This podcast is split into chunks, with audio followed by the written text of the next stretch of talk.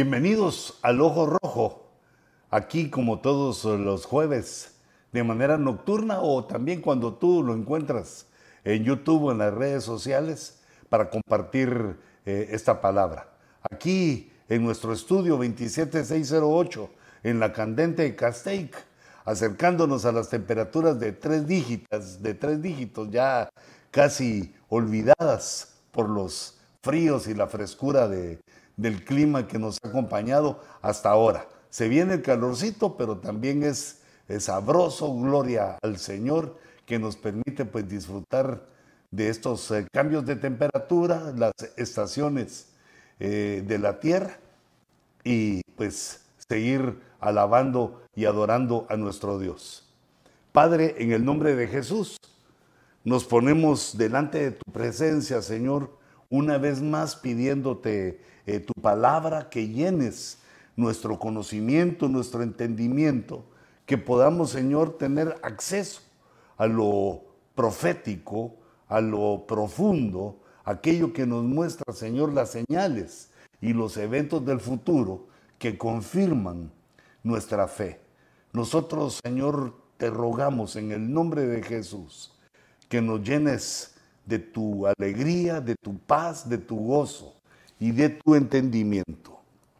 Gracias Señor, lo creemos y lo recibimos en el nombre de Jesús. Amén. Y amén. Hermanos, estaba eh, releyendo, revisando el, Salmo, bueno, revisando para mí mismo, ¿verdad? Porque pues la palabra de Dios no tiene correcciones, pero para mí mismo revisaba en mi forma de entender eh, el Salmo 126, que es uno de los cánticos de ascenso gradual, que vamos eh, creciendo, vamos evolucionando, vamos subiendo en una escala eh, de alabanza, de adoración, de conocimiento, de dominio propio, de obediencia. Vamos nosotros de la mano del Espíritu Santo en ese ascenso gradual.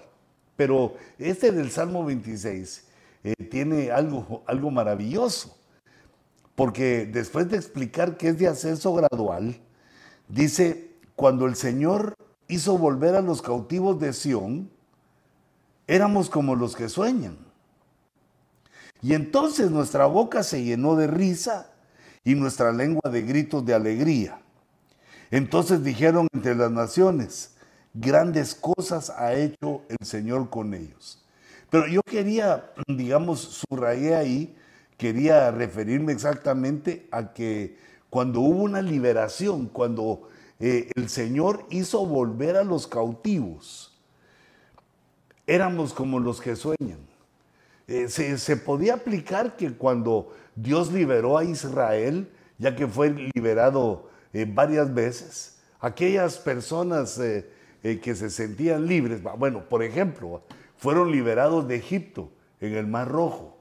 Aquello les parecía como un sueño porque Dios había abierto el mar, había hecho señales grandes y maravillas y Dios había impedido que los eh, siervos de Faraón, las hordas de Faraón, los tocaran, una protección maravillosa. Entonces, cuando el Señor hizo volver, cuando el Señor echó atrás la cautividad, cuando el Señor eliminó la cautividad, fue para ellos un libertador.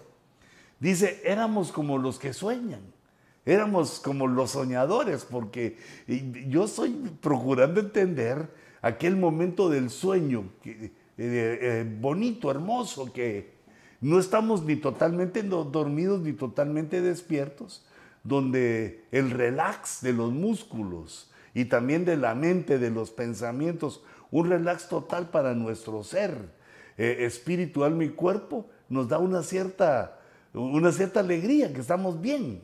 Ya, si nos pasamos un poquito más de este límite, ya ni recordamos porque ya estamos dormidos. Y, si estamos antes, tal vez todavía estamos pensando en ciertas cosas. Aquí se refiere a una somnolencia que es como que uno ni cree lo que está pasando.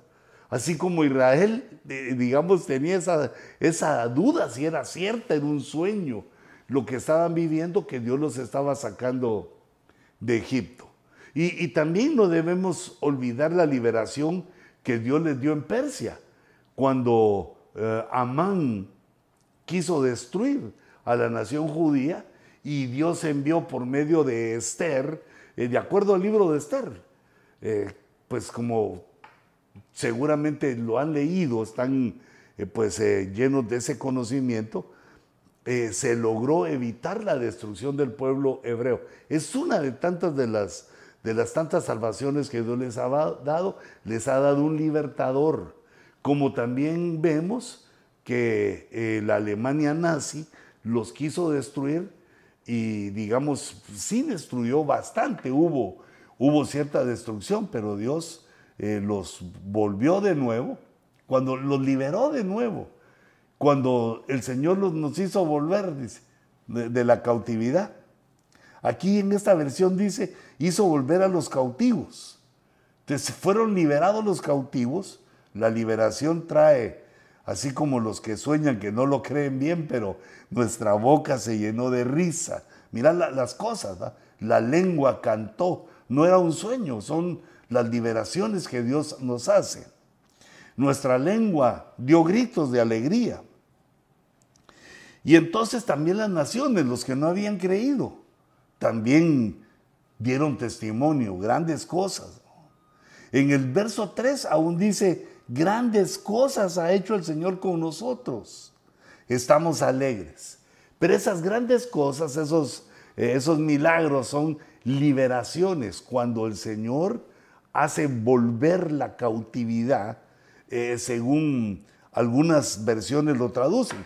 Por ejemplo, la versión, la Biblia textual, dice cuando Jehová haga volver de la cautividad a cuando haga volver de la cautividad, es decir, quita a Sión de la cautividad. Sión se puede referir a la iglesia profética, eh, perdón, a Israel o a la iglesia. Entonces, cuando el Señor haga volver esto, seremos como los que sueñan. Así traduce la versión textual. Eh, la versión, la nueva versión internacional traduce cuando el Señor hizo volver eh, digamos, miremos los tiempos, la traducción, la textual lo dice en, futura, en futuro, cuando el Señor haga volver, quiere decir que hay liberaciones en el futuro, cuando Él haga volver de la cautividad. La nueva versión internacional, como pasado, cuando el Señor hizo volver a Sion de los cautivos, nos parecía estar soñando. Y la versión de Serafín Ausejo, Dice, cuando el Señor restaure, ay, perdón, me fui, la suerte de Sión, estaremos como en sueños. Aquí refiriéndose no al estar dormidos, sino que, que, pasan cosas tan hermosas, pasan cosas eh, tan agradables que pareciera que fuera un sueño, un sueño bueno, lo contrario a una pesadilla. Pero digamos la, interpretación, lo que yo quisiera eh, analizar con ustedes es que dice que seremos como los que sueñan. Pero ¿a quién se está refiriendo eso? Porque pues todos soñamos, todos tenemos en el lapso de la noche pues eh, un tiempo de sueño que debería ser de ocho horas o, o de siete de seis, lo que hagas, pero tenemos un tiempo de sueño en el cual soñamos y además tenemos, eh, digamos, la estructura que Dios nos muestra de los dones eh, proféticos que le iba a dar a la iglesia, que uno de ellos iba a ser que los ancianos soñarían, tendrían sueños, eh, viendo los sueños desde un nivel profético, desde un nivel de cumplimiento y que los otros, nosotros los que somos libertados, eh, tenemos una relación con los que sueñan. Somos parte de los que sueñan. Eso eh, hace que nuestra boca le dé alegría y que nuestra lengua cante de alabanza, cante las alabanzas del Señor. Entonces, hermanos, yo hice una, eh, digamos, una gráfica para procurar entender esto, porque viendo a los que habían soñado en la escritura, eh, me di cuenta que eran siete. eh, digamos, en el Antiguo Testamento, hay siete soñadores que soñaron cosas de Dios. Yo puse a Adán, Abraham, pues no, no podrían ser otros, no, no es exhaustivo. Bueno, para mí sí fue exhaustivo, busqué los que habían soñado cosas de Dios. Porque nosotros dice, seremos como los que sueñan.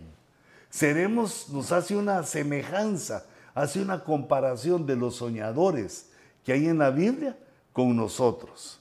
Entonces encontré a Adán, a Abraham, a Jacob, a José, que José queda en el caño central de, este, de esta menorá y es eh, José el que más sueños, el que le decían el soñador, el hombre de los sueños, eh, el que más con su nombre eh, le, tratan la dicha o el don de los sueños.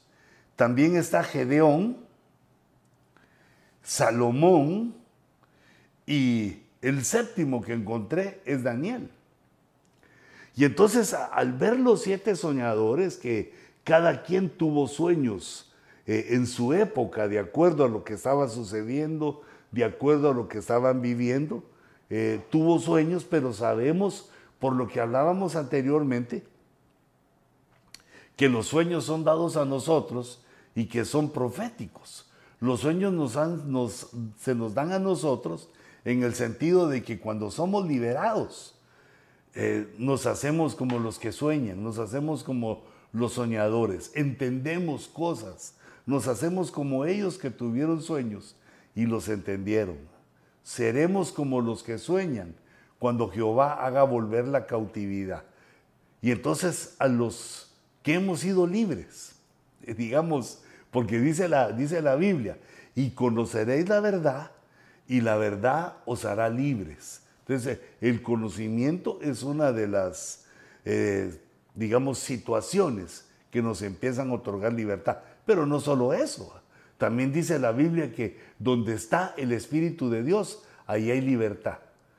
Y también dice que si, eh, si conocemos a Jesús, esa es la, verdadera libertad. Dice, que Cristo nos ha hecho verdaderamente libres, dándonos a entender que hay otras eh, formas de ser libres que son engañosas. La verdadera libertad es conocer a Cristo.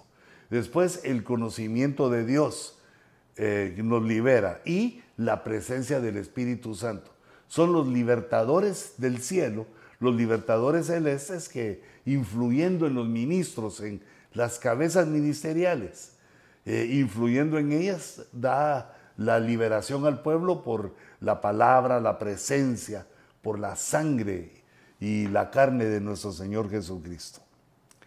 Entonces, estos que mirábamos, estos siete soñadores, eh, y le repito esto, sus sueños los tuvieron en determinado momento de que ellos estaban viviendo, de su vida.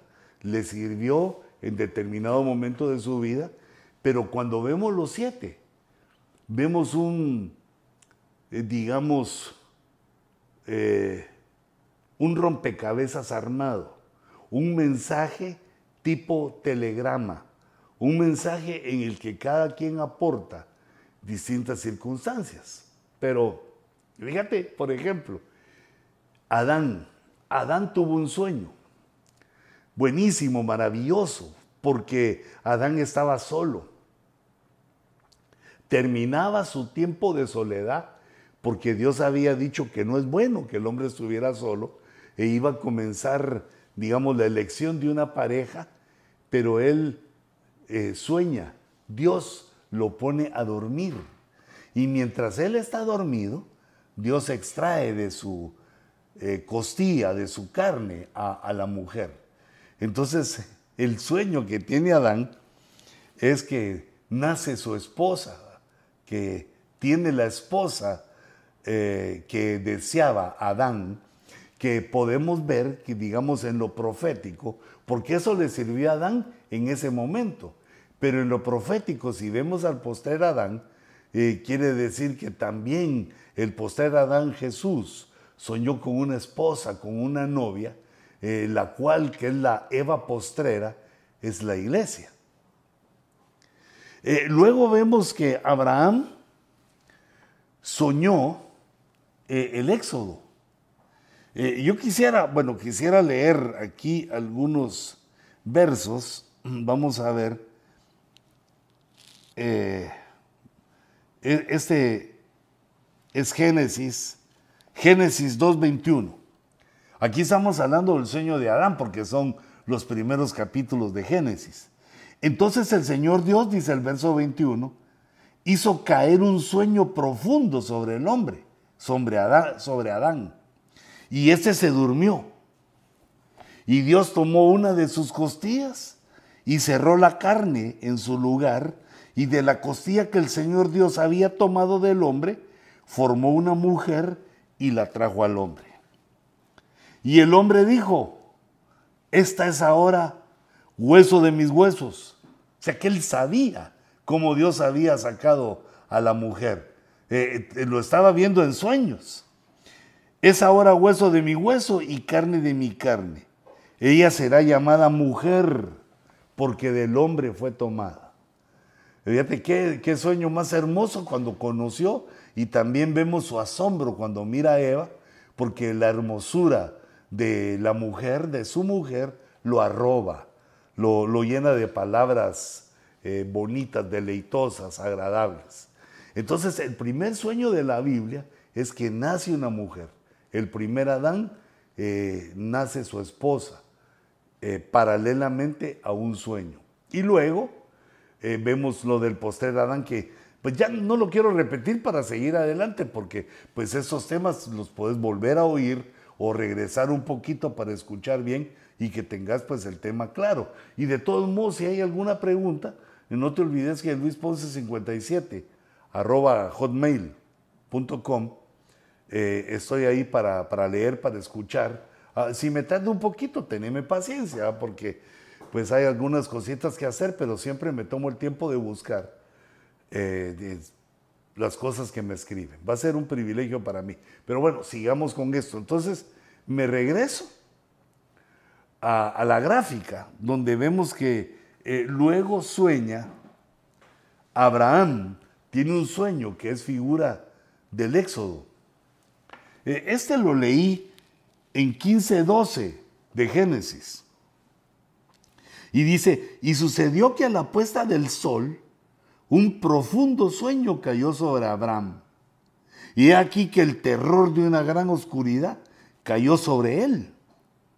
Y Dios dijo a Abraham, ten por cierto, fíjate, pero él está soñando, ten por cierto que tus dientes, que tus descendientes, no los dientes no, perdón, solo leí la última parte dientes, que tus descendientes serán extranjeros en una tierra que no es suya, en Egipto, donde serán esclavizados y oprimidos 400 años. Mira esta belleza, esta precisión de la profecía, que eso nadie puede sino solo Dios. Esos van a estar esclavizados ahí y oprimidos 400 años. Y el verso 14 dice, saldrán de allí con grandes riquezas como nos describe la escritura en el Éxodo, que los hebreos le pidieron a los, a los egipcios y eso les dieron un montón de bienes y, riquezas. Se fueron, como decía la profecía del sueño, de, saldrán de ahí con grandes riquezas. Y en el verso 16 dice, y en la cuarta generación ellos regresarán acá. Acá es en el lugar donde estaba en ese momento eh, Abraham. Pero digamos, para no irnos a, más detalles eh, y, querernos ubicar en lo que vimos en, el, eh, en esa menorá que te puse ahí, que digamos, lo que sueña Abraham es el éxodo, el éxodo de Egipto, cómo iban a estar 400 años allá, cuatro generaciones y que iban a salir con grandes riquezas. Y quizá le encontré otros detalles a eso si digamos, le pones mejor la lupa para irlo viendo, digamos, despacito. Yo quiero darte aquí solo una, digamos, un vuelo de pájaro para que miremos lo que está ahí, que es un mensaje mm, tipo telegrama, que si le vamos sumando lo que cada uno sueña, podemos ver un panorama completo eh, en lo que es la escatología, lo profético, lo del tiempo final. Luego Jacob también tiene, también sueño, sueña, solo que Jacob sueña dos sueños. Mm, quiero ver si lo tengo aquí. Eh, estrategia genética si es un sueño. Pero primero sueña la escalera al cielo. Eh, si te recordás de la escalera al sueño, al, cielo, que sueña como los ángeles van subiendo y bajando, y ve la escalera y dice, esa es la casa de Dios. Aquí, aquí pasa algo, aquí hay algo tuvo ese sueño, que es, eh, digamos, de la casa de Dios, pero eh, digamos el sueño que más le quiero poner atención, el segundo de Jacob, es un sueño que yo le llamo el sueño genético, donde el ángel, un ángel en el sueño le da una estrategia, una estrategia genética. Dice Génesis 30, 38, y colocó las varas que había descortezado delante de los rebaños, en los canales, en los abrevaderos, donde los rebaños venían a beber, y se apareaban cuando venían a beber. Y sucedió que por el tiempo, cuando el rebaño estaba en celo, aquí está el testimonio Jacob, alcé los ojos y vi en sueños. Y he aquí que los machos cabríos que cubrían las hembras eran rayados, moteados, bueno, vio cómo eran. Entonces el ángel de Dios me dijo, en el sueño, Jacob, y yo le respondí, heme aquí. E, es decir, que ahí le habló el ángel eh, en el sueño y fue por eso que dice en el 30-38 que él descortezó las varas, las colocó delante de los rebaños, en los canales, cuando ellas bebían, bebían en el abrevadero, viendo las varas descortezadas. Y ahí también se apareaban las ovejas de Jacob. Y entonces eso quiere decir que nosotros como ovejas, digamos, aplicando el sueño de Jacob, que nosotros como ovejas somos llevados por el Espíritu Santo a beber en los abrevaderos divinos la palabra de Dios. El agua tipifica la palabra. Caiga como la lluvia mi discurso, dijo Moisés. Agua igual a palabra en este lenguaje eh, profético, parabólico, en ese lenguaje profundo de Dios. Entonces, las ovejas bebiendo la palabra y con las tres varas descortezadas que tipifican la Trinidad, el Padre, el Hijo y el Espíritu Santo. Con esa, eso en la vista, la Trinidad de Dios, y bebiendo el agua de la palabra, resulta que, eh, dice, también se apareaban. Eh, digamos, en lo, animal, lo sexual del apareamiento, que eh, digamos es una relación entre las ovejas que trae como consecuencia nuevas ovejas. Entonces, digamos, viéndolo desde de esta manera profética, vemos que las relaciones de las ovejas, digamos, relaciones de evangelismo, que hacían crecer a la iglesia, no solo en número, sino también en conocimiento. Crecimiento eh, digamos, de conocimiento y crecimiento también numérico. Iba creciendo el rebaño porque se multiplicaban viendo las tres varas, se multiplicaban, eh, digamos, con la doctrina de la Trinidad eh, en su corazón primero y luego también podemos ver que bebiendo constantemente en los abrevaderos del Señor. Entonces, este sueño, ya cuando, eh, digamos, lo procuramos aplicar aquí en nuestra gráfica. En el tercero yo puse eh, escalera al cielo y genética de oveja. cómo se mejora la genética de la oveja. ¿Qué es lo que debe hacer la oveja para conservar la genética y, e ir dando a luz ovejas de la misma, eh, digamos, de la misma genética, moteadas, rayadas, lo que le convenía, lo que le convenía a Jacob que naciera, para que la genética se replicara, les daba de beber en el abrevadero viendo las tres varas. Fíjate, ese es el rema que nosotros debemos enseñarle a nuestras ovejas, a la gente, eh, dándole de beber de la palabra, pero sobre la base de la Trinidad. Y también la escalera al cielo, a que se puede, se puede subir y aplicar, aplicando eh, con nuestro entendimiento estos, esos sueños.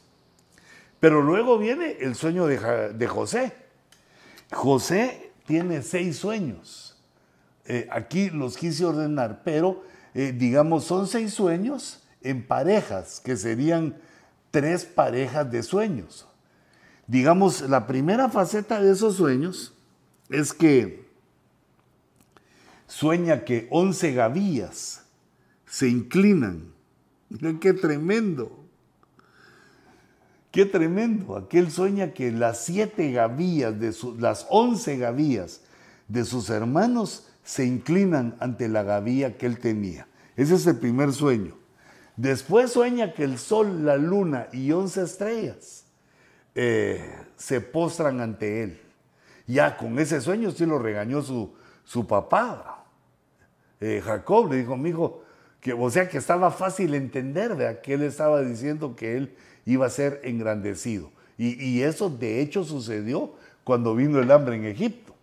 Pero si te das cuenta de los dos sueños, los dos sueños son uno solo. Y Él es el que eh, da ese principio, el que entiende ese principio de los sueños, que los dos sueños eran solo uno, se referían a lo mismo. Pero el tercer sueño y el cuarto también son similares. El tercero fue que interpretó el sueño del panadero. Ese no lo soñó él, pero interpretó el sueño del panadero y del copero. Y también ahí dijo, dijo eso, claro, que los dos sueños son uno. Solo que eh, era la segunda, el segundo dúo, el segundo binomio de sueños. Y el tercero fue el que interpretó eh, para Faraón. Fíjate, este, el soñador, no era solo experto en lo que él soñaba, discernir lo que él soñaba, cuando era un sueño natural y cuando era un sueño en el que Dios le estaba hablando cosas proféticas, sino que también Dios le dio este don sobrenatural, es un don del Espíritu, en el cual él interpretaba los sueños de otros.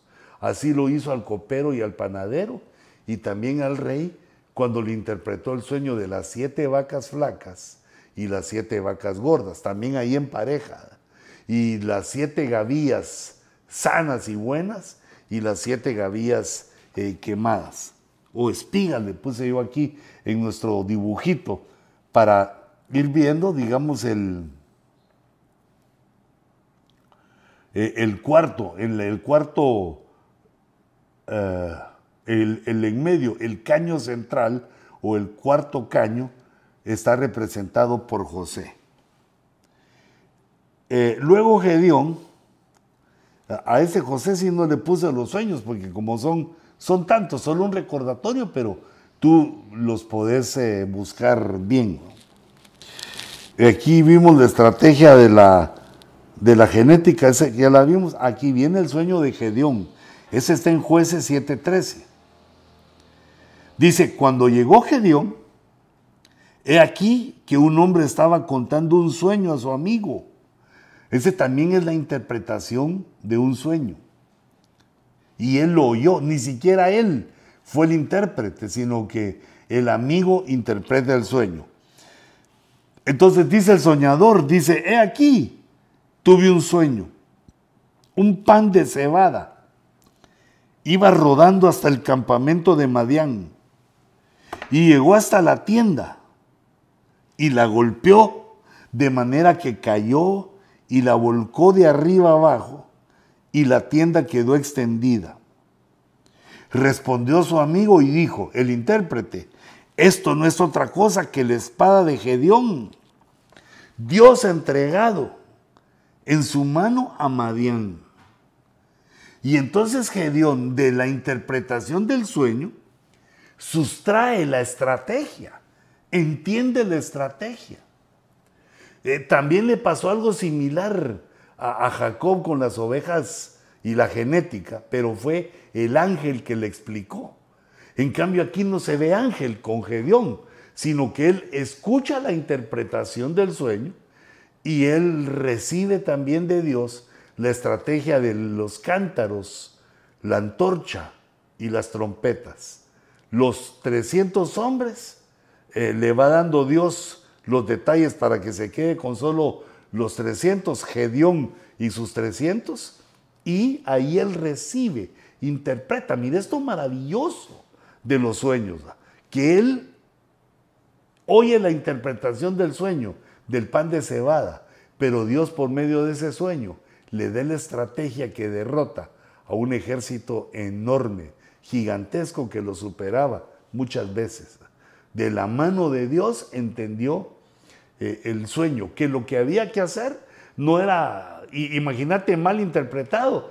Busquemos millones de panes eh, de, de cebada y lancémonos contra las tiendas, porque eso fue lo que vio, que iba rodando el pan de cebada, golpeaba la tienda y la ponía patas arriba.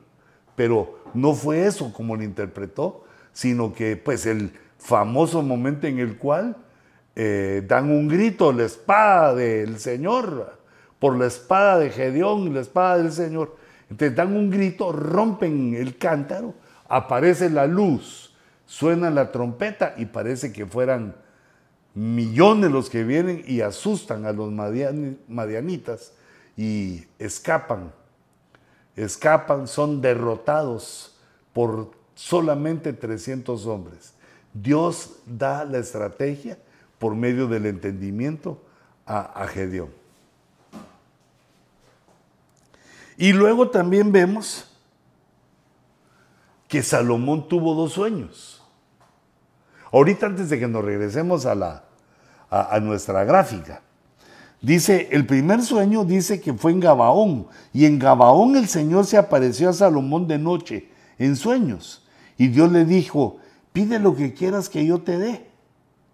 Y entonces la petición en el verso 9 dice que Salomón le dijo, da pues a tu siervo un corazón con entendimiento para juzgar a tu pueblo y para discernir entre el bien y el mal. Fue su primer sueño, lo, primero que él soñó, que Dios le hablaba. Y en el segundo volvió Dios a aparecerse. Los sueños de Salomón son que Dios se le aparece.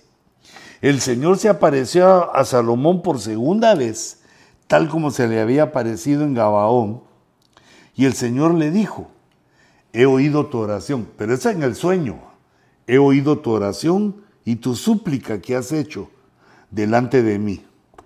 He consagrado esta casa que has edificado, poniendo allí mi nombre para siempre. En ella estarán mis ojos y mi corazón perpetuamente. Entonces, si nos regresamos a la gráfica, Vemos eh, los sueños de Gedeón, el pan de cebada, eh, los de Salomón, que sueña con la sabiduría, sueña pidiendo sabiduría y sueña pidiendo que Dios habite en el templo que él está haciendo. Mira, ya, ya vamos llenando nuestra menorá con los primeros seis soñadores. Y Daniel también es un hombre de sueños a, él recojo de su libro cuatro sueños. Digamos, en este caso vemos que es, eh, eh, digamos, muy prolífero, muy, eh, digamos, tiene muchos sueños. Cuatro que escribe en los diferentes capítulos de su libro. Y es solo superado por los seis de José.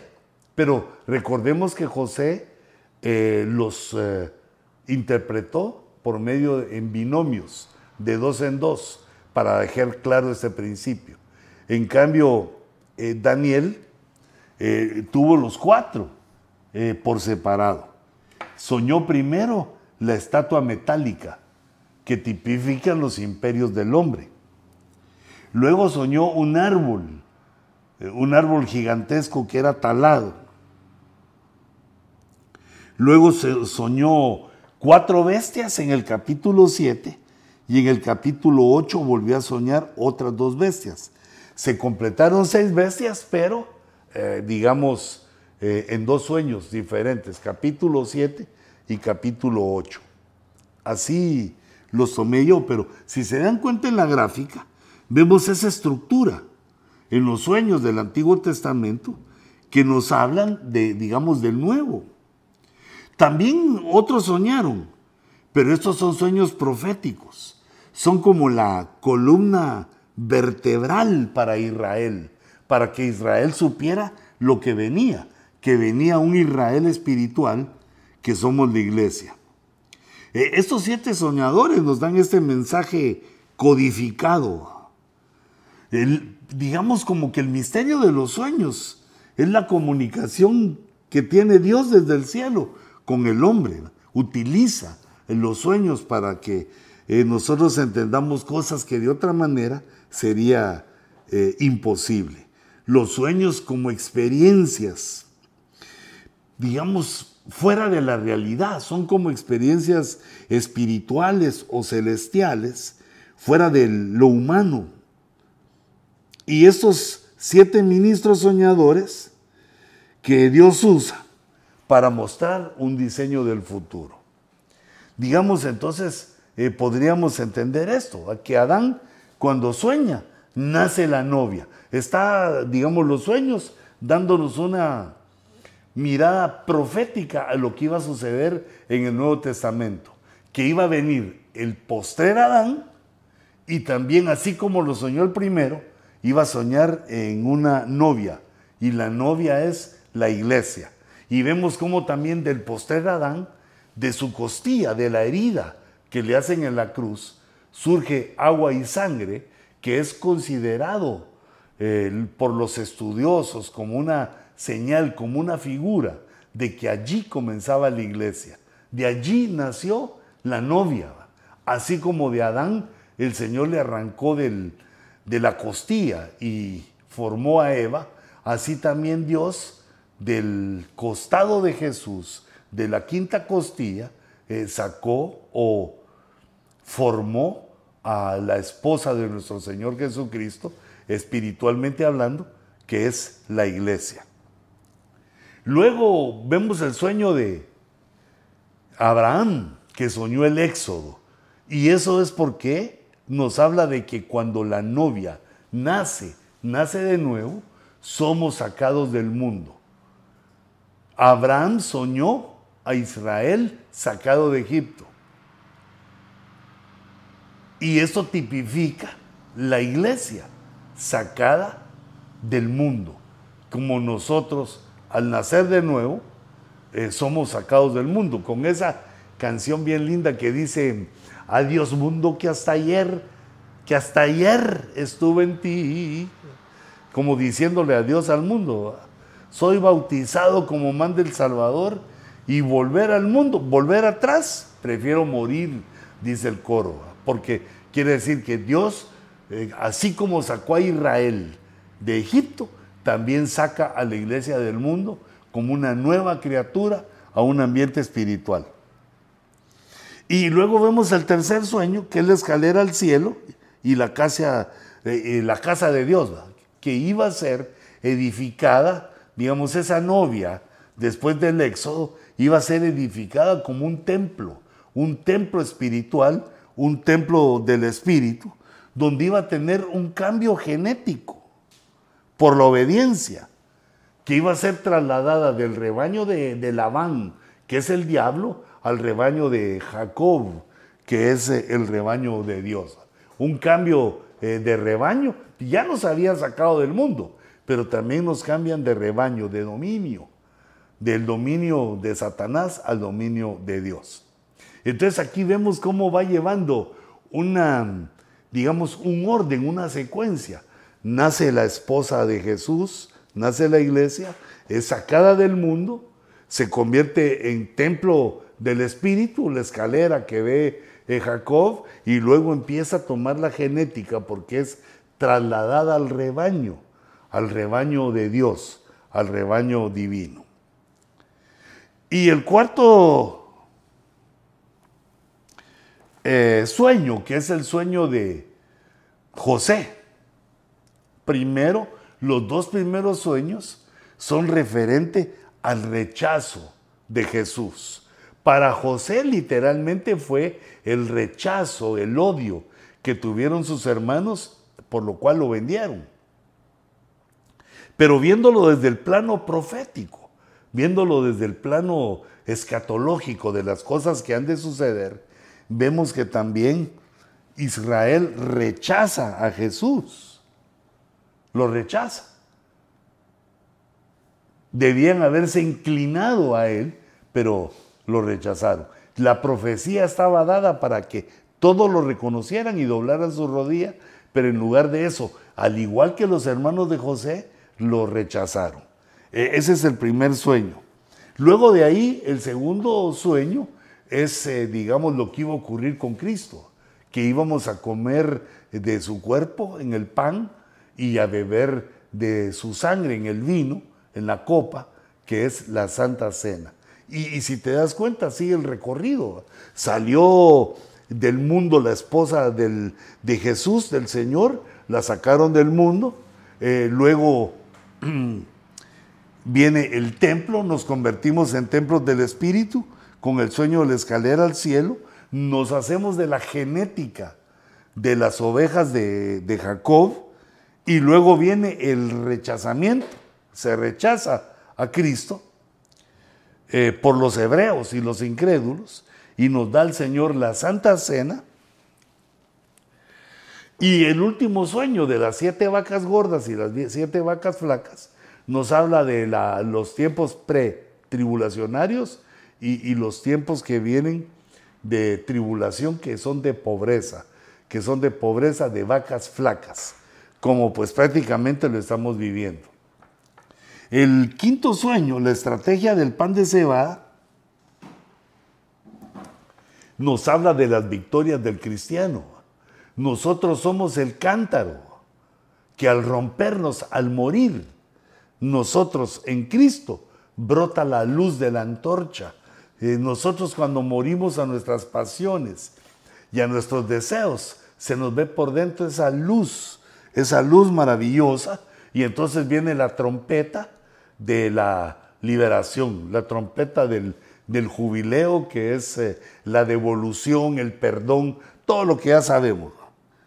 Eh, antorcha con grito y trompeta, grito de júbilo y trompeta. Así le puse yo aquí al ir haciendo ese resumen. Eh, esas son las estrategias de guerra. Los sueños de Gedeón nos muestran cómo se guerrea en lo espiritual, ¿va? con gritos de júbilo, alabanza, con trompeta, con todo, ¿va? pero muriendo, somos el cántaro que se rompe para que se muestre la luz que hay adentro. Eh, y luego viene los sueños de Salomón, la sabiduría para gobernar, para gobernarnos a nosotros mismos y para gobernar de acuerdo a los privilegios que Dios nos da en la iglesia. Y el otro sueño de Salomón nos habla del templo que se ha de construir por los hebreos, el templo del tercer milenio. Y a partir de ahí entramos a la tribulación con los sueños de Daniel. Cuando mira la estatua metálica de oro, plata, bronce y hierro y los pies de barro, los cinco elementos de la estatua, que ahí le informan a Daniel que esa estatua tipificaba a la humanidad. O sea, le, le dicen qué significa el sueño. Significaba el tiempo de los gentiles, los imperios de los gentiles que venían, ya que Israel había declinado su privilegio al no poder sostener el imperio a causa de la desobediencia y de la idolatría. Entonces aquí pongo yo, si te vas conmigo aquí a mi, eh, resumen, siete, pongo la estatua del fin de los tiempos de los gentiles. Eh, luego, el árbol talado es la bestia, el anticristo. Y luego las seis bestias que sueñan los dos últimos sueños Daniel son naciones que surgen al final de los tiempos, la cual eh, se disputan el poder y en la cual el adversario encuentra eh, dónde colocarse para imponer el nuevo orden mundial. Es una, es una belleza si eh, me acompañas de nuevo a la gráfica. Qué eh, hermosa. Nace la novia, la saca el Señor de Egipto, la hace un templo le da la genética de la oveja de Jacob. Luego vienen ya los sueños que se refieren a Cristo, son los de José. Los dos primeros el rechazo, en el caño de en medio, en rojito. Los dos primeros son del rechazo profetizado del Mesías. Luego el alimento espiritual para los creyentes, el pan y la copa. Y luego entramos a la tribulación, con el sueño de las vacas flacas y gordas y las espigas sanas y las espigas quemadas. Gedeón es el pan de cebada, estrategias de guerra. Luego Salomón ya se refiere al templo del tercer milenio, eh, pero primero a la sabiduría que Dios nos daba, la sabiduría oculta que Pablo eh, nos informa, lleno del Espíritu Santo, que fue una, es una sabiduría que Dios ocultó de seres poderosos y de otras creaciones. La tuvo oculta por siglos y milenios, hasta que, fíjate qué hermoso, hasta que viene la Eva postrera, viene la iglesia y se le revela a ella esa sabiduría. Y de ahí, pues como vimos, los cuatro sueños de Daniel que fueron los últimos, ¿verdad? Cómo eh, Dios le da a Daniel los imperios que venían, Babilonia, Persia, Grecia, Roma y el nuevo orden mundial eh, para edificado, estructurado para el anticristo en los dedos del estatua. Y de ahí las naciones preponderantes al final de los tiempos con las cuales el anticristo estructura el nuevo orden mundial. Una miradita a los sueños que tenés ahí para eh, darle eh, tus propios conceptos, para ver eh, tu propio discernimiento, pero te doy una base para que te vayas dirigiendo cómo tienen un orden, una estructura. Los sueños que pues tuvieron siglos de diferencia entre uno y otro, de personajes, de momentos, de lugares, pero que Dios los ordena de tal manera que tienen un sentido espectacular, maravilloso, profundo, diseños divinos que solo Dios puede dar. Padre, por favor, danos este entendimiento, danos de tu sabiduría, danos, Señor, de estas cosas maravillosas que tú tienes para nosotros, para que podamos aprender de los tiempos, ser sabios en los tiempos, expertos en los tiempos, y poder así eh, predicar, enseñar y ver las, las, confirmaciones maravillosas que tú haces eh, día con día al confirmar con los hechos la palabra que tú has dado como profética, como escatológica. Yo bendigo a los hermanos del ojo rojo y ministro, Señor, en tu nombre, un espíritu de sabiduría, de inteligencia y de entendimiento para conocer los dichos profundos de los sabios. En el nombre de Jesús. Amén.